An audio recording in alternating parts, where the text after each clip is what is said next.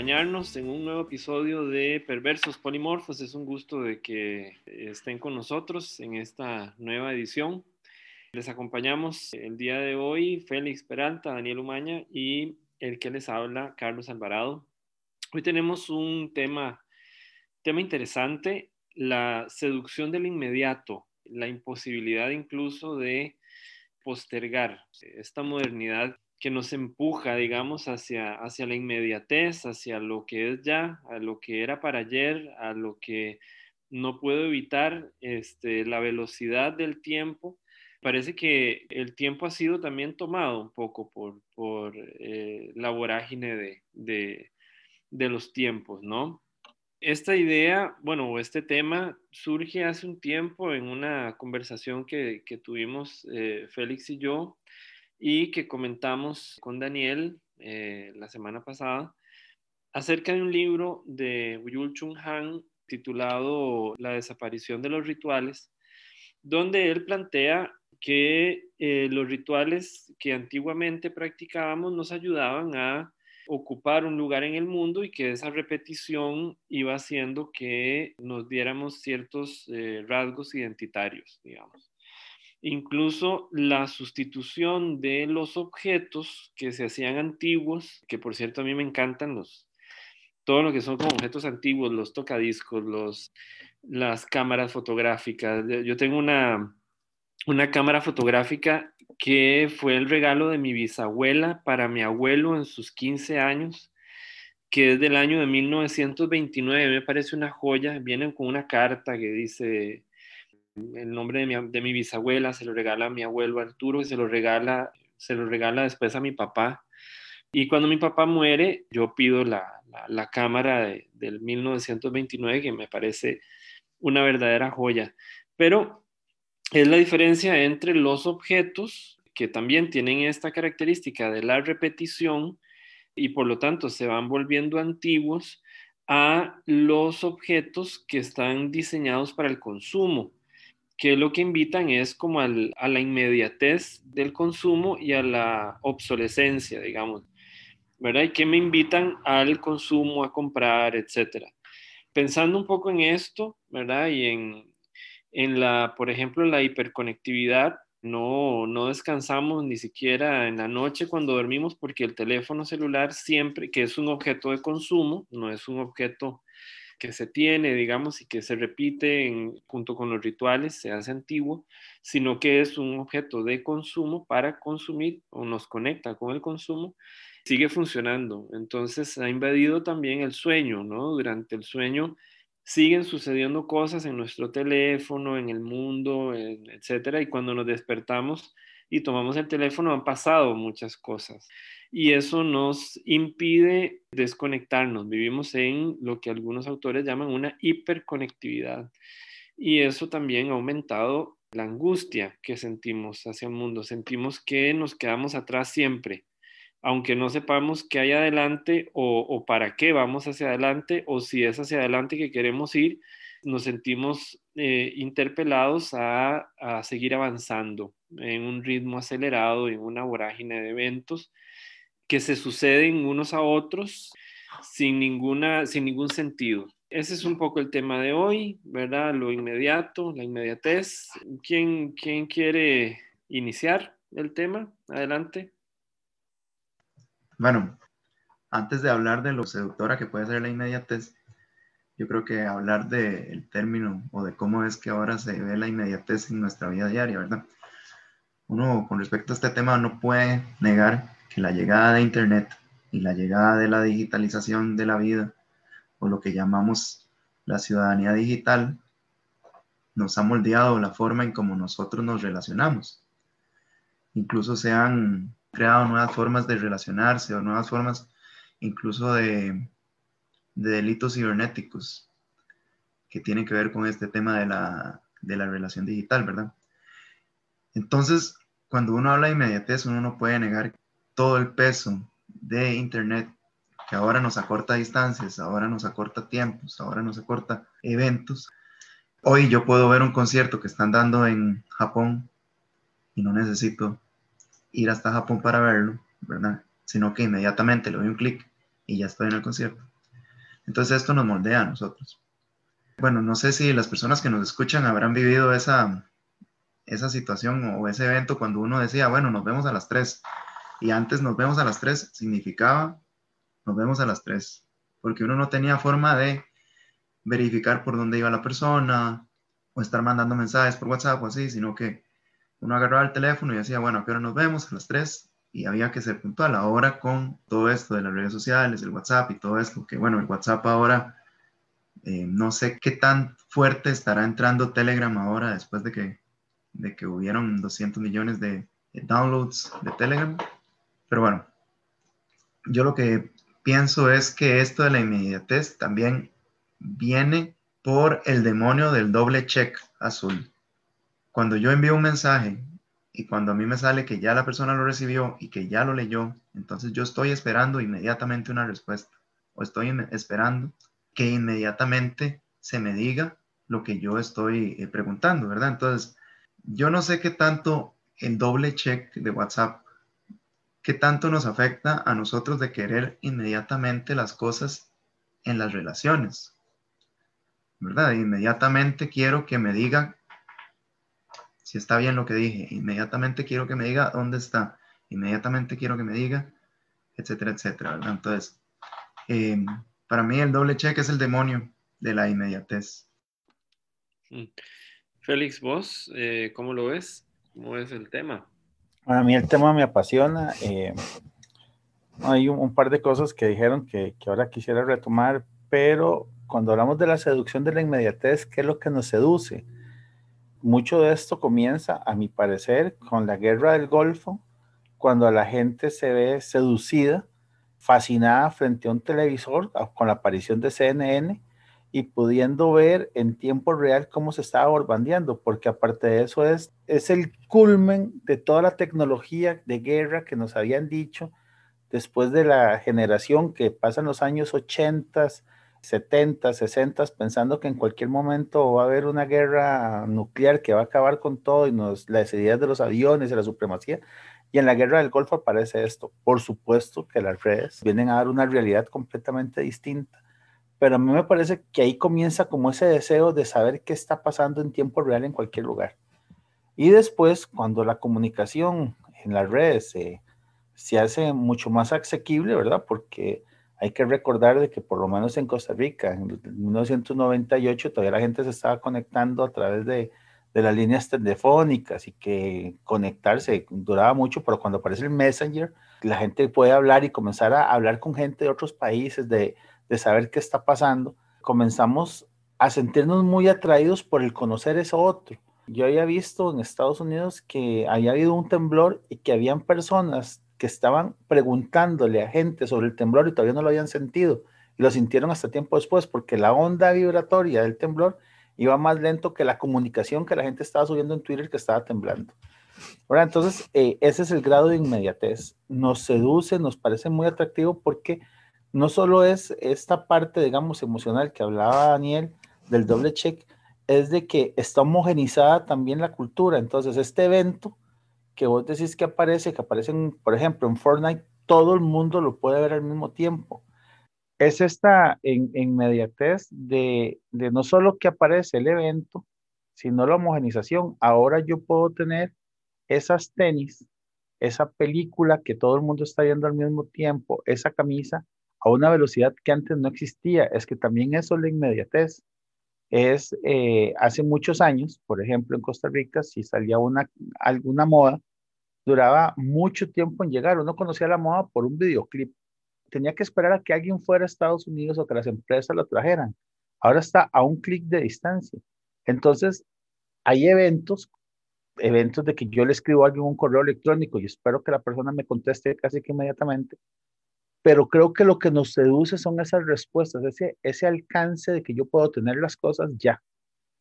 Y por el otro lado, eh, de lo que dijo Carlos, me llama la atención porque hace un par de semanas también leí una noticia de que en Francia se estaba poniendo de moda las cámaras de rollo, las instantáneas de antes, que uno iba que compraba y que tenían 16 fotos porque a la gente la angustia de esperar, y, y la palabra angustia que me parece muy interesante, de cómo salía la foto, para ellos es como una gran satisfacción después de esperar 10 horas, cómo va a quedar la foto. Cuando antes uno iba, tomaba las fotos, hacía todas las vacaciones y después llevaba el rollo y había que esperar varios días para llegar y ver cómo habían quedado.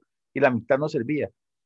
No digo que antes sea mejor que ahora, pero es que esa inmediatez, imagínense, la gente tiene ansiedad por 10 horas, porque estamos acostumbrados a tomar las fotos, verla y borrarla inmediatamente.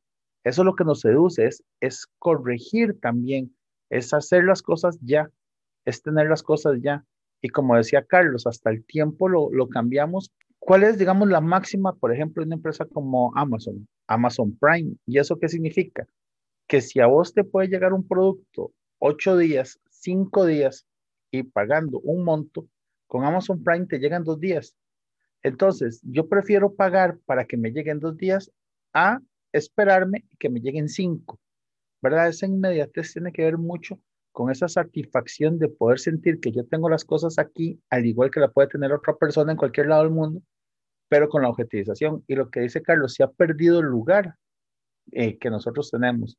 Y eso me parece que es un tema fabuloso, digamos, de trabajar, porque también la inmediatez en las relaciones de cómo tienen que satisfacer mis necesidades y satisfacerlas ahora, porque no existe tiempo. Sí, cuando vos hablas de la seducción, ¿verdad? De que hay una seducción, yo también preguntaba, bueno, ¿estamos seducidos por la inmediatez o estamos atrapados por la inmediatez también? O sea, nos seduce, obviamente tiene sus, cosas seductoras, interesantes.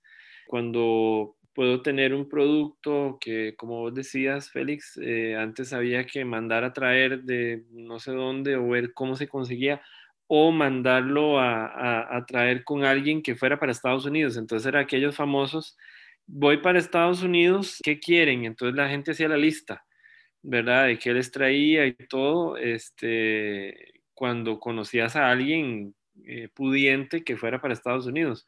Si no, era voy para la frontera, este, a traer los, los Mickey Way y los, ¿verdad? los sneakers y ¿verdad? los eh, chocolates y esto que eran como un lujo. Ahora no, ahora se consiguen casi inmediatamente. Pero también esa seducción o eso agradable, eso bonito, eso inmediato, no nos atrapa también, no nos, eh, no nos aprisiona a veces, eh, nos aprisiona en la imposibilidad de postergar, de sentir que podemos postergar algo y, darnos como el tiempo para nosotros. Eh, lo que decía Daniel de los, de los mensajes, la distancia que había entre que yo le escribía algo a alguien, le mandaba la carta o el mensaje o lo que sea, en ese tiempo se podían procesar muchas cosas. Ahora la misma efervescencia de, de la emoción, digamos, se transmite directamente al mensaje y ya vemos todos los problemas legales y demás que hay por un mensaje que se envió estando como muy alterado en alguna emoción porque no hay filtro. Yo inmediatamente escribo como voy sintiendo y, lo mando, no hay procesamiento, digamos. El tiempo para el procesamiento no, no, no se da. ¿Cómo lo ven? ¿Ustedes creen que hay una seducción o que hay un atrapamiento? No necesariamente tienen que ser excluyentes. Puede ser de que nos seduzca y después dentro de la seducción hemos quedado atrapado en una dinámica que al principio nos parecía muy atrayente y al final nos se ha vuelto parte intrínseca de nosotros porque no podemos salir de ahí. Es parte como de la, creo, que podría ser como, como complementarias y no excluyentes. Pero también ahí estarías hablando del síntoma, porque ahí estás eh, diciendo casi una definición del síntoma, ¿verdad? Que es algo agradable, algo que me gusta, pero en lo que estoy atrapado y en lo que no puedo salir, digamos, y que también me trae consecuencias. Bueno, eh, yo creo que sí podemos salir, igual que si fuera sintomático, digamos, bueno, ¿cuál sería la causa? La sociedad, sería el consumo, podría ser lo que nos dé el origen a mí me parece que sí podemos salir. La cuestión es si queremos salir. O sea, aún teniendo las herramientas cognitivas, experienciales, quisiéramos salir de esta inmediatez. o lo que vos decís, o sea, nos seduce mucho saber qué ha pasado con la otra persona, nos seduce mucho saber qué, que necesito saber qué es lo que está pasando en este momento, digamos. Bueno, porque estar atrapado, cuando uno está atrapado, pareciera ser que no hay posibilidades de salir. Aquí yo creo que sí hay posibilidades de salir, pero no queremos hacerlo. Tal vez es un discurso circular donde caemos y, y nos vamos a mantener ahí. Pero que la inmediatez es muy atrayente, es muy atrayente lo que vos decías. También, Carlos, hay, hay un aspecto que me parece muy importante, que sí creo que hay gente que ha nacido dentro de una dinámica social donde sí está atrapado, no está seducido. O sea, ya la gente pertenece a esto. Y voy a poner un ejemplo muy rápido. Un día de esos estaba escuchando una canción que se llama First Love, que es una canción que salía un anuncio de Coca-Cola y se lo estaba enseñando una gente que tiene 21 años, 22 años, y entonces yo estaba con mi esposa y en una parte la canción dice mi primer amor, mi primer tiempo, y es una canción de los años 80. Entonces sale una muchacha, bueno, se, salen las parejas, ahí donde, pero sale una muchacha donde abre una carta, la lee y se la pone en el pecho y se recuesta y hace felicidad. Y entonces mi esposa y yo decíamos, uy, esto no lo siente la gente de ahora no es que no sientan la emoción, es que no sienten la espera. Entonces nos decían, ¿cómo? Nosotros sí sentimos y no sé qué. Yo le decía, es que qué diferente, porque antes uno mandaba esto que vos decís, una carta, te sentabas y la pensaba, la borraba, la volvías a escribir, pero no solo es que la mandabas esperando que alguien la leyera inmediatamente, había que mandarla con un intermediario y el intermediario podía abrirla, leerla, ¿verdad? Como si fuera medio vino, pero si no lo hacía, se lo entregaba a la otra persona, esperaba la respuesta y el otro tenía que escribir y mandársela. Era un proceso que por más rápido que fuera, duraba un día. Ese estado emocional de esperar, leer y ver qué me contestó, eso, hay mucha gente que ha nacido en una época donde eso ya no se da. Entonces creo que si lo vemos desde ahí, sí están atrapados porque no conocen lo otro. Sí, incluso el, cuando yo estaba en la U, que todavía no, eh, tener un celular era una cuestión de solo la gente más, más pudiente tenía celulares. Pero uno salía todo el día y no, no llamaba por teléfono, digamos, llegaba a la noche a la casa y te tenían los papelitos pegados en el espejo, te llamó tal, te llamó tal, y uno sacaba su libretita con los números de teléfono, ¿verdad? Que ya ahora eso es dirían los chicos de ahora, lo más vintage, ¿verdad? Del mundo, para no decir que es lo más viejo del mundo. Y uno decidía quién llamaba, quién no llamaba y tal, y, listo, digamos, alguien te había llamado en el día, vos llegabas en la noche y lo, lo llamabas, ¿no? O la llamabas. Ahora, si vos no contestás un mensaje en una hora, ya te están diciendo, oye, pero ¿qué pasa? O sea, te escribí hace una hora y yo decía, pucha, es como casi la obligatoriedad, lo que preguntaba ahora, ¿verdad? el atrapamiento en lo inmediato, digamos, y cómo no podemos salir de allí. ¿Cómo lo ves vos, Daniel? Es que cuando hablan con, esta terminología de síntoma y sintomatología y eso, no sé, al menos a mí me, hace pensar en esto de que hay no una enfermedad, pero sí como, como una patología, como algo que estamos viendo que, que puede ser malo. Y yo me preguntaba, bueno, pero la verdad es que esta inmediatez también ha traído cosas muy buenas. Uno de los ejemplos que, se me ocurre es esta función que tiene WhatsApp de poder enviar la localización inmediata o la localización actual de una persona. Lo que ustedes decían, y me imagino que debe ser como difícil, en, en, aquellos tiempos era difícil como decir, bueno, no sé si va a venir o no. Tengo la fe de que va a llegar la persona que está afuera, pero no sé si va a llegar. Ahora hay unos mecanismos que nos ayudan a poder eh, ver que la persona que uno está esperando que llegue en la noche efectivamente va a llegar, ¿verdad? O también otra de las cosas que me parecen que ha, sido muy buena esta de la inmediatez es, por ejemplo, este, este contexto de pandemia que tenemos. No me imagino estar encerrados sin internet. ¿Cómo hubiera sido, por ejemplo, las clases? ¿Cómo hubieran sido los trabajos? ¿Verdad? ¿Cómo hubieran sido muchas otras cosas sin este contexto? Entonces, yo no siento que sea malo per se, sino que hay cosas que sean malas y cosas que sean buenas, ¿verdad? Porque, por ejemplo, este acceso inmediato a la información ya no es como antes que uno tenía que ir a la biblioteca y leer. Al menos a mí me pasó cuando yo estaba en el TEC, que yo tenía que ir a leer unos libros y uno no sabía si le iban a servir o no.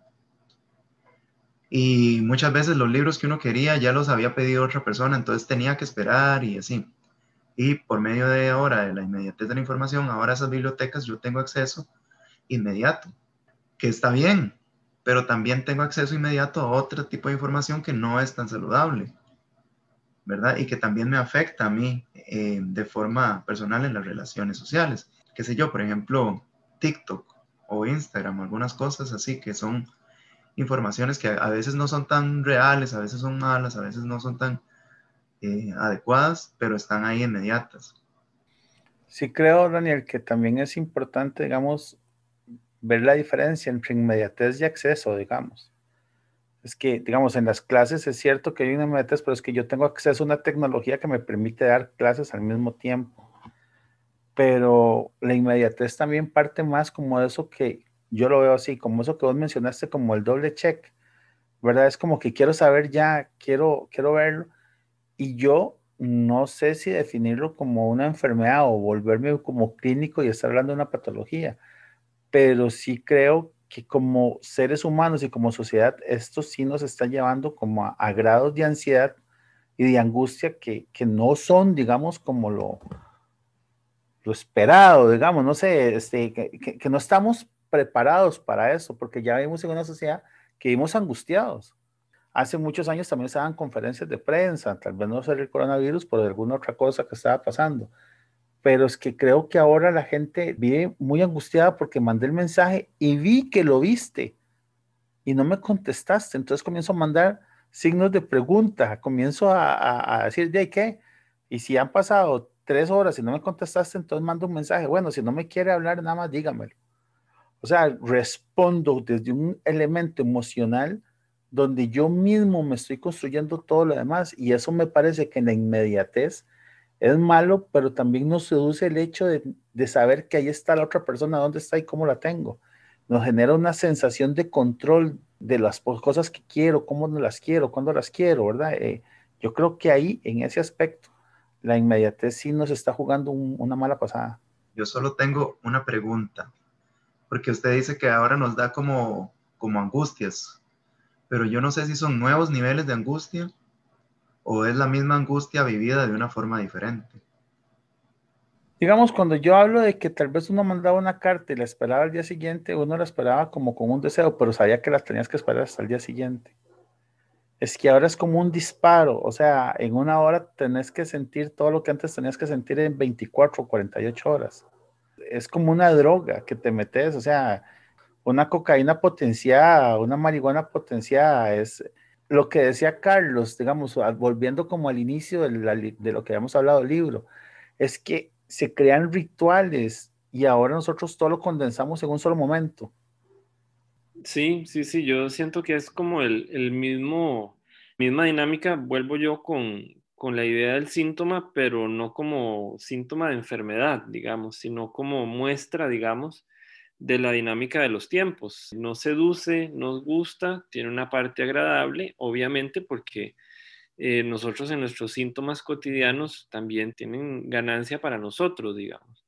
Pero también hay atrapamiento y ese atrapamiento nos hace sufrir. Hay cosas que nos hacen sufrir, sino que lo digan las personas que les retiran el teléfono. Por ejemplo, el castigo ahora para un adolescente es te quito el teléfono un día, digamos, es como matarlo, digamos, mejor, este, mejor le pegas un tiro, digamos, porque la angustia que siente, ¿cuál es la angustia que siente? Algo está pasando y yo no estoy allí, yo tengo que estar allí, ya es un imperativo, no es eh, mi deseo, ¿verdad? No es del lado del deseo, como, como decía Félix.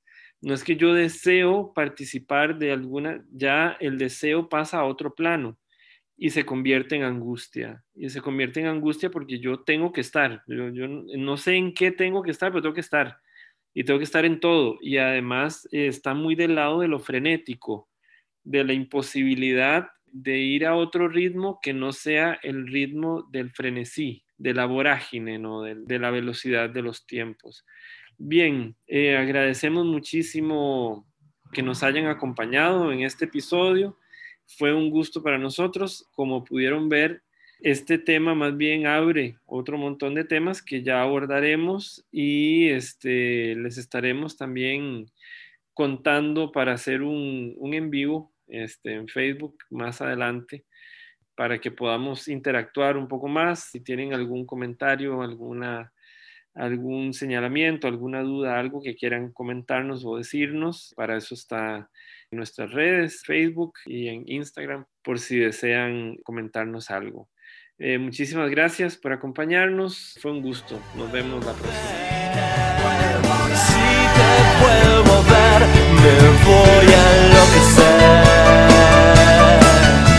Si te vuelvo